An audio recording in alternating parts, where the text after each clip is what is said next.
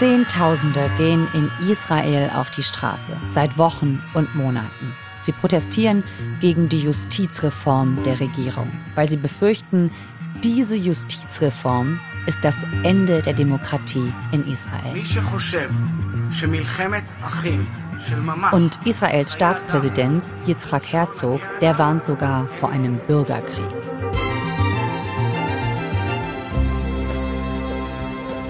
Israel steht politisch an einem Scheideweg und vieles hängt von der Justizreform ab. Warum die so umstritten ist und warum die Regierung von Benjamin Netanyahu sie haben will, das erfahrt ihr in dieser Episode. Ihr hört 11KM, der Tagesschau-Podcast. Mein Name ist Viktoria Michalzack und heute ist der 23. März. Ein Thema in aller Tiefe. Das ist unser Versprechen. Heute analysieren wir die Justizreform in aller Tiefe. Und das machen wir mit Jan-Christoph Kitzler. Er ist ARD-Korrespondent in Tel Aviv.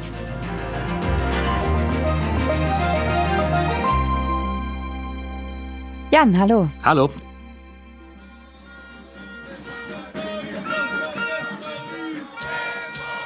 Du bist ja vor Ort und warst auch auf mehreren dieser Demonstrationen. Vor allen Dingen am letzten Wochenende waren da wieder Tausende, die protestiert haben.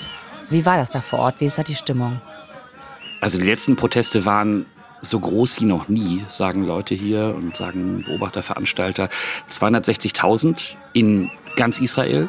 Und das ist interessant. Also am Anfang, als es im Januar begonnen hat, da dachte man, okay, das ist nur Tel Aviv, da ist so ein Platz und da sind ein paar Leute und das sind halt alles so ein bisschen linksliberale Tel Aviv-Leute, die da auf die Straße gehen. Aber inzwischen hat das wirklich das ganze Land erfasst. Es gibt Demonstrationen äh, in Jerusalem natürlich auch in Haifa, aber auch in abgelegenen Orten. Sogar in einer Siedlung wurde protestiert. Jetzt am Wochenende sind auch Beduinen in der Negevwüste auf die Straße gegangen und haben gegen die Justizreform protestiert. Also alle, die dachten, das ist eine Sache, die verschwindet irgendwann, die wurden eines Besseren belehrt und es wird tatsächlich wirklich immer größer. Es gibt jetzt nicht nur die Demonstrationen am Wochenende, sondern auch immer Mittwoch, Donnerstag ist immer ein National Disruption Day, also ein Tag der nationalen Störung, wo dann auch sozusagen auf die Straße gegangen wird, Straßen lahmgelegt werden. Und das ist wirklich eine Menge Leute, die auf die Straße geht.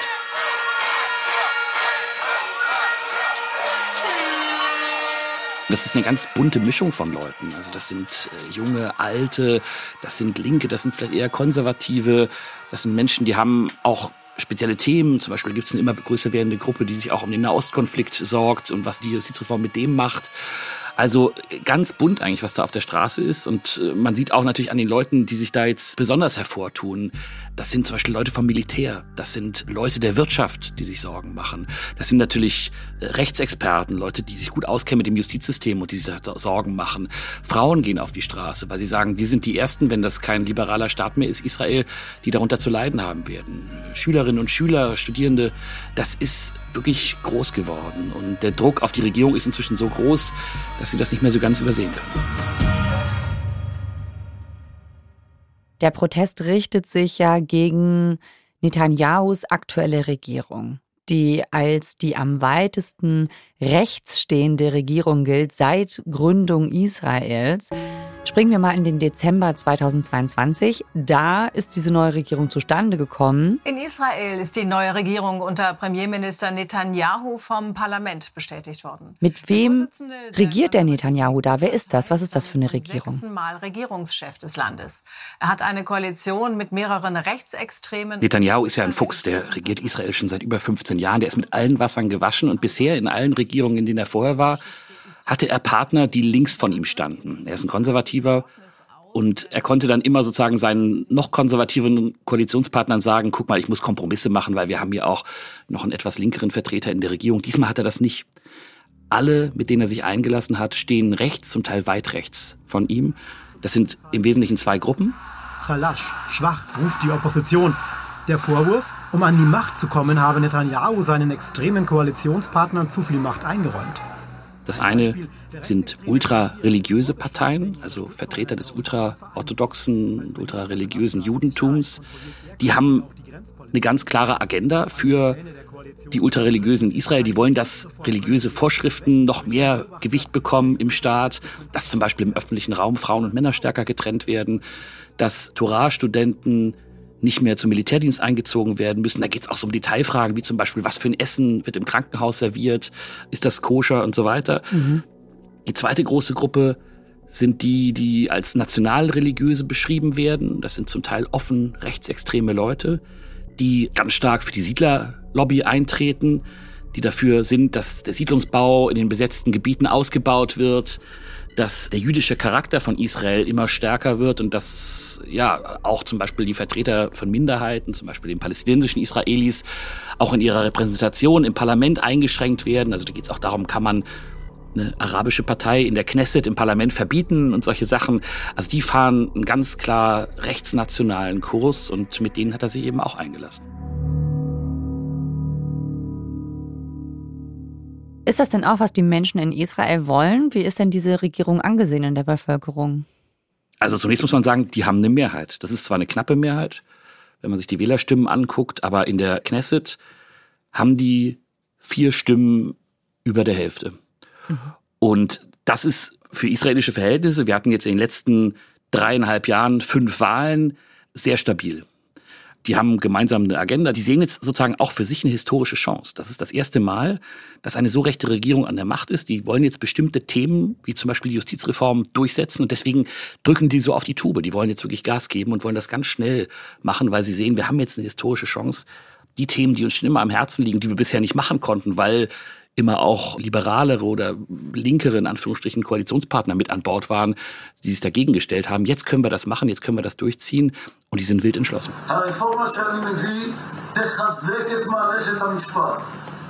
Also total bezeichnend war, und das zeigt auch, wie wichtig denen das ist, die waren gerade ein paar Tage im Amt und kurz danach tritt der Justizminister vor die Presse und kündigt das Reformpaket an. Da sind alle Schritte in dieser Pressekonferenz vom Januar schon drin. Mhm. Da beschreibt er eins nach dem anderen, was passieren soll.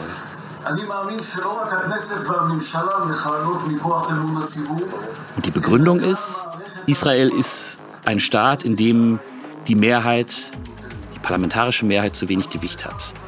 Israel ist ein Staat, in dem die Richter, man spricht da auch von der Herrschaft des Rechts, zu viel Macht haben und das will man zurückdrehen. Und das Argument ist dann dadurch, dass wir das tun und dass wir der parlamentarischen Mehrheit mehr Macht geben, wird die Demokratie in Israel gestärkt. Hm. Das ist natürlich Quatsch, denn Demokratie ist nicht Herrschaft der Mehrheit. Also Netanyahus rechte Regierung hat ein Kernprojekt. Und das ist ein ganzes Paket an geplanten Reformen. Was soll da ganz genau geändert werden? Genau, das ist ein bisschen verwirrend. Es sind drei wesentliche Punkte eigentlich, die denen wichtig sind. Das eine ist, Einfluss zu bekommen auf die Auswahl der Richter. Das heißt, da gibt es eine Kommission, die ist auf eine bestimmte Weise zusammengesetzt und die soll jetzt so zusammengesetzt werden, dass die Regierungsparteien dort die Mehrheit haben, im Prinzip jeden Richter durchwinken können. Das ist das eine. Das zweite ist, die wollen das Parlament stärken. Das heißt, das Parlament soll sich in der zweiten Befassung dann möglicherweise über Gerichtsentscheidungen des obersten Gerichtshofes hinwegsetzen können. Mhm. Und das Krasse daran ist eben auch dann, wenn zum Beispiel Grundrechte, Menschenrechte oder solche Fragen betroffen sind, dann soll das Parlament mit einer parlamentarischen Mehrheit das Gericht überstimmen können. Und wenn das Parlament Urteile überstimmen kann, was bedeutet das? Das bedeutet, dass die totale Kontrollfunktion und die Funktion, dass das oberste Gericht der Macht der Regierung Grenzen aufzeigt, geschliffen ist. Mhm. Das heißt, wenn das Gericht jetzt eine Entscheidung trifft und sagt, hier, das Gesetz, was ihr erlassen habt, das widerspricht zum Beispiel dem Schutz einer Minderheit, mhm. dann kann das Parlament sagen, nö, ist nicht so, wir beschließen das jetzt einfach nochmal und das Gericht muss dann dazu schweigen, weil das Gesetz ist ja entsprechend, wir haben die Justizreform gemacht. Okay, also die gewählte Regierung könnte mit einer Mehrheit Gerichtsurteile, die auf einem sauber abgelaufenen juristischen Prozess beruhen, absagen quasi. Und dadurch würden dann die Gewalten vermischt. Genau. Und man muss sich vorstellen, es gibt ja in, in jedem Rechtsstaat Checks and Balances. Mhm. Also es gibt bestimmte Mechanismen in der Demokratie, die der Macht Grenzen setzen, will ich mal sagen. Ja, das ist zum Beispiel in Deutschland, wenn wir das angucken, die zweite Kammer, der Bundesrat. Oder das ist das Bundesverfassungsgericht. Das ist auch internationale Rechtsprechung. Mhm. In Israel gibt's das alles nicht. In Israel gibt's keine zweite Kammer. Israel fühlt sich nicht gebunden an internationale Rechtsprechung. Das Einzige, was es eben gibt, ist der oberste Gerichtshof, der immer wieder auch Urteile gefällt hat, die der amtierenden Regierung nicht gepasst haben, weil die gesagt haben, nö, das widerspricht zum Beispiel einigen Grundrechten. Und das soll jetzt geschliffen werden, diese letzte Instanz. Hm. Du hast gesagt, es gibt drei Gründe, warum die rechte Regierungskoalition jetzt diese Justizreform will. Also Punkt eins, sie wollen die Richter bestimmen. Punkt zwei, sie wollen mehr Macht für ihre parlamentarische Mehrheit. Und jetzt fehlt uns noch der dritte Punkt. Der dritte Punkt ist die Ausweitung der Immunität der Regierungschefs und der Ministerinnen und Minister. Das ist natürlich total pikant, weil gerade ein Prozess läuft gegen Benjamin Netanyahu selber, der steht wegen Amtsmissbrauch und Bestechung vor Gericht. Ja. Und wenn dieser Teil der Reform so durchkommt, dann könnte er nicht mehr verurteilt werden. Mhm. Und gleichzeitig gibt es noch einen Minister, der war Minister, das ist der Chef einer wichtigen äh, Koalitionspartei. Der war so wichtig, dass er gleich zwei Ministerien bekommen hat, einmal das Innenministerium und das Gesundheitsministerium. Der hatte allerdings Anfang letzten Jahres einen Deal gemacht mit dem Gericht, weil er vor Gericht stand wegen schwerer Steuerhinterziehung und er wäre fast ins Gefängnis gegangen und hat mhm. gesagt, naja, ich ziehe mich aus dem politischen Leben zurück und dafür bitte schickt mich nicht ins Gefängnis. Das Gericht hat sich auf diesen Deal eingelassen und auf einmal wurde er zum Minister, zum Doppelminister. Und da hat das Gericht jetzt gesagt, nö, das geht ja so nicht. Man muss mhm. sich schon an die Abmachungen halten und Netanyahu musste ihn tatsächlich aus dem Amt entfernen, widerwillig. Und der soll natürlich jetzt durch diesen Teil der Reform möglichst schnell zurückkommen. Und das ist also jetzt diese Justizreform, die für so viel Proteste und Unruhe sorgt. Die ist also sehr umstritten und wir haben jetzt auch verstanden, wieso. Wie kann es so weit kommen? Gibt es denn keine Instanz in Israel, die für sowas so ein Stoppschild quasi aufstellt? Also das große Problem Israels ist, wenn ich es mal so sagen darf, es gibt hier keine Verfassung als 1948 der Staat gegründet wurde, wollte man eine Verfassung machen, aber es gab das große Thema, die haben es nicht hinbekommen, das Verhältnis von Religion und Staat zu klären. Und deswegen wurden über die Jahre eine Reihe von so grundlegenden Gesetzen erlassen.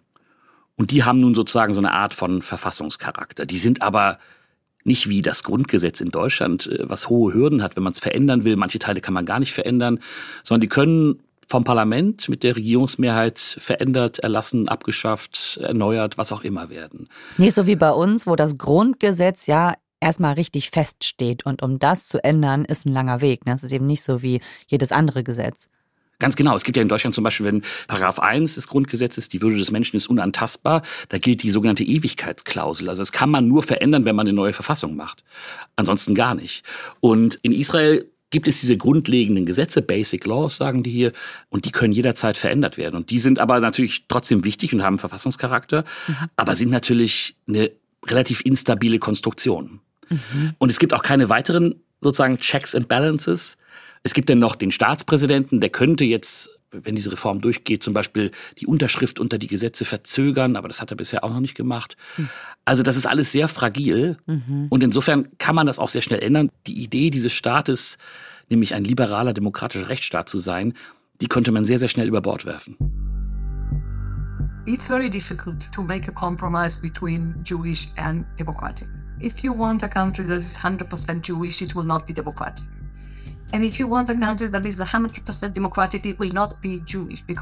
Du hast auch mit einer Verfassungsrechtlerin darüber gesprochen. Susi Navot heißt sie. In a legal framework. Die macht sich Sorgen. Die ist Verfassungsrechtlerin. Die war auch mal selbst im Gespräch als Richterin am obersten Gerichtshof. Und die ist bestürzt über das, was da gerade passiert. Die glaubt, dass sich der Charakter Israels ändern wird. Und dass Israel dann eben nicht mehr das Prädikat verdient, das ist ein demokratischer Rechtsstaat, wenn diese Reform so durchkommt. Und gleichzeitig sagt sie aber auch, naja, wir müssen uns entscheiden. Wir müssen uns entscheiden, ob wir jetzt ein Staat sein wollen, der 100 Prozent jüdisch ist.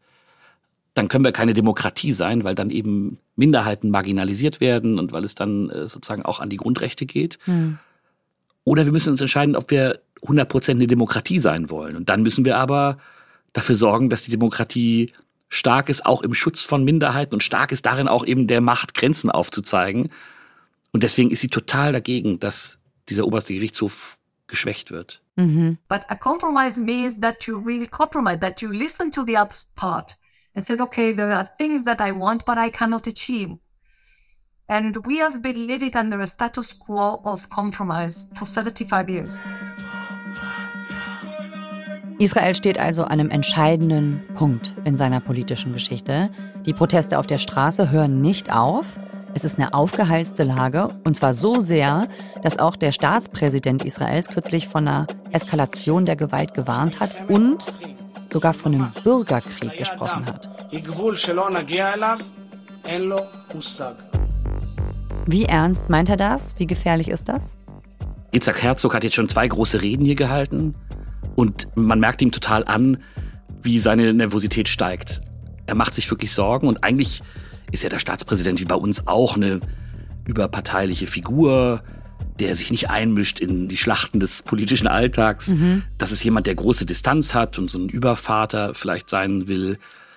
Und der schaltet sich jetzt hier ein und hat selber gesagt, bitte nehmt diesen Vorschlag vom Tisch. Es geht nicht an, dass man einen so grundlegenden Umbau des Staates mit einer einfachen parlamentarischen Mehrheit irgendwie durchboxt. Wir brauchen dafür einen breiten gesellschaftlichen Konsens. Und er hat dafür auch einen Vorschlag gemacht. Er hat sich mit Experten zusammengesetzt, hat auch mit den Fraktionen in der Knesset, im Parlament geredet und hat selber gesagt, wie, in welche Richtung das gehen könnte, wie man das anders machen könnte. Aber die Regierung hat überhaupt nicht darauf reagiert. Und deswegen nochmal die zweite, noch eindringlichere Rede, wo er gesagt hat, ja, also Israel steht möglicherweise am Rande eines Bürgerkrieges. Man merkt das auch bei den Demonstrationen. Also die Stimmung wird aufgeheizter. Es gab jetzt erste Fälle von Polizeigewalt und von harten Protestaktionen.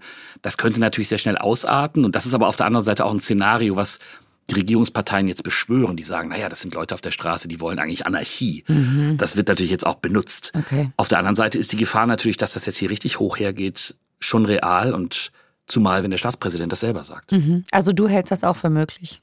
Also man merkt, dass die Stimmung aufgeheizter wird, auf jeden Fall. Das breitet sich aus. Man muss überlegen jetzt, wie natürlich auch die Sicherheitskräfte, die Polizei reagieren. Demonstrationsrecht gibt es hier auch und es gibt freie Meinungsäußerung. Aber wenn jetzt zum Beispiel Itamar Ben-Gvir, das ist ein rechtsextremer, verurteilter Politiker, der jetzt hier Chef der Polizei ist, wenn der eine harte Linie gegen die Demonstranten fahren will, dann könnte das sehr schnell auch eskalieren. Mhm. Also du glaubst, die Proteste, wie werden die sich in nächster Zeit entwickeln, beruhigen wird sich's nicht, so wie es sich anhört. Das hängt jetzt natürlich auch ein bisschen davon ab, wie es weitergeht. Mhm. Also es gibt jetzt erste Signale, dass die Regierung auf den Druck reagiert und zumindest jetzt ein bisschen Tempo rausnehmen will. Die wollten ursprünglich jetzt Anfang April mit allem fertig sein. Jetzt soll ein kleiner Teil der Reform äh, durchs Parlament gebracht werden in letzter Lesung mhm. und der Rest dann danach. Was völlig klar ist, die machen inhaltlich bisher keine Abstriche. Die wollen das so durchziehen, aber wollen sich jetzt eben ein bisschen mehr Zeit dafür lassen. Mhm. Zum Beispiel feiert Israel sein 75-jähriges Bestehen. Mhm. Und das ist natürlich für die Regierung nicht gut, wenn dann sozusagen hier offener Straßenkampf ist und großer Widerstand gegen die Reform und ein tief gespaltenes Land. Die Spaltung wird bis dahin nicht weggehen. Mhm. Aber die Regierung hat in den letzten Wochen alles getan, damit die sozusagen noch verstärkt wird. Mhm. Das merkt man wirklich. Die Gesellschaft ist tief gespalten und die Regierung treibt das weiter voran. Aber man möchte natürlich dann Ende April, wenn die Feierlichkeiten hier sind, möchte man halbwegs Ruhe haben, weil dann auch internationale Staatsgäste kommen, weil auch von außen auf Israel geguckt wird. Mhm. Und da möchte man ein bisschen Ruhe haben, aber inhaltlich sind die wild entschlossen, weiter auf diesem Weg zu gehen. Das Gute ist, und das finde ich, wenn man das sieht, macht einem wirklich Mut. Es gibt hier wahnsinnig viele Leute, denen dieser Staat am Herzen liegt, die auf die Straße gehen, jede Woche, mehrfach zum Teil, die sich Protestaktionen ausdenken und die wirklich wollen, dass Israel eine liberale, lebendige Demokratie bleibt. Mhm. So, das sind viele. Und der Druck ist groß, zum Beispiel aus der Wirtschaft. Also man merkt jetzt schon die Folgen, dass Unternehmen Kapital abziehen, dass sich das Investitionsklima verschlechtert, dass Leute sagen, na, sollte ich jetzt noch in Israel investieren oder warte ich lieber noch ein bisschen? Das ist was, wovor die Regierung wirklich Angst hat. Mhm. Wenn sich das verschärft, dann könnte sich auch was verändern. Und dann natürlich der Druck aus dem Ausland. Mhm. Also Deutschland war jetzt als Benjamin Netanyahu in Berlin war, nicht so besonders stark, hat eher gesagt, naja, wir sind besorgt und hat nochmal darauf hingewiesen, was macht einen demokratischen Rechtsstaat aus. Die USA sind da deutlich härter. Joe Biden hat zum Beispiel Benjamin Netanyahu noch nicht ins Weiße Haus eingeladen, was bei den engen Beziehungen, die es zwischen Israel und den USA gibt, echt ein Affront ist. Mhm. Eigentlich hätte der schon längst da sein müssen. Mhm. Aber der Druck ist da schon groß und weil Israel eben ja die internationalen Partner braucht und abhängig ist auch von Sicherheitskooperationen, müssen sie darauf Rücksicht nehmen. Netanyahu weiß das auch, aber in der Regierung gibt es eben Teile der Regierung, denen das völlig egal ist. Die haben ihre innenpolitische Agenda, die wollen den Siedlungsbau verstärken, die wollen, dass Israel noch jüdischer wird im Charakter. Und was das Ausland denkt, ist denen egal. Jan, danke. Ciao, ciao, tschüss. Das war unsere Folge heute hier bei 11KM, der Tagesschau-Podcast. Wie es in Israel mit der Justizreform weitergehen wird, das erfahrt ihr natürlich auch bei tagesschau.de. Dort erfahrt ihr auch als erstes, wenn in Israel eine Entscheidung fällt. Und da sind auch alle Berichte von Jan-Christoph Kitzler aus dem ARD-Studio in Tel Aviv verlinkt. Den Link dazu packen wir euch in die Show Notes. Und wenn euch die Folge gefallen hat, dann lasst uns doch gerne ein paar Sternchen da und ein Abo in der ARD Audiothek oder wo auch immer ihr Podcasts hört. Autor dieser Folge ist Marc Hoffmann. Mitgearbeitet hat Sandro Schröder. Produktion Gerhard Wichow, Ruth Maria Ostermann, Eva Erhardt und Christine Dreier. Redaktionsleitung Lena Göttler und Fumiko Lipp. FKM ist eine Produktion von BR24 und NDR Info. Mein Name ist Viktoria Michalzack. Wir hören uns morgen wieder. Tschüss. Ach ja, und eine Sache noch. Falls ihr euch interessiert für Themen aus der ganzen Welt, dann kann ich euch den Weltspiegel-Podcast empfehlen. Den findet ihr in der ARD Audiothek.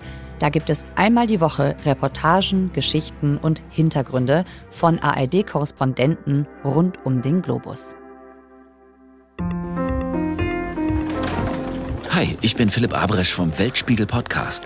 Wir blicken jede Woche in die Welt mit den Auslandskorrespondentinnen und Korrespondenten der ARD. Ich bin in Hamburg-Lockstedt im warmen Podcast-Studio. Wo seid ihr gerade? Ich bin in Kiew. Sehr abgelegen auf der Insel Shikoku im Süden Japans. Der Darien-Dschungel ist genau an der Nordgrenze zu Kolumbien. Wir reden über das, wofür die Nachrichten nicht immer Zeit haben. Als Journalistin hier habe ich halt einfach sehr oft die Polizei mir auf den Fersen. Die Menschen haben dort einfach ein ganz konkretes Problem. Die haben nämlich keine Müllabfuhr. Weil dieser, in diesem Dschungel, äh, da operiert das organisierte Verbrechen. Jede Woche eine knappe halbe Stunde lang. Der Weltspiegel Podcast in der ARD Audiothek und überall, wo es Podcasts gibt.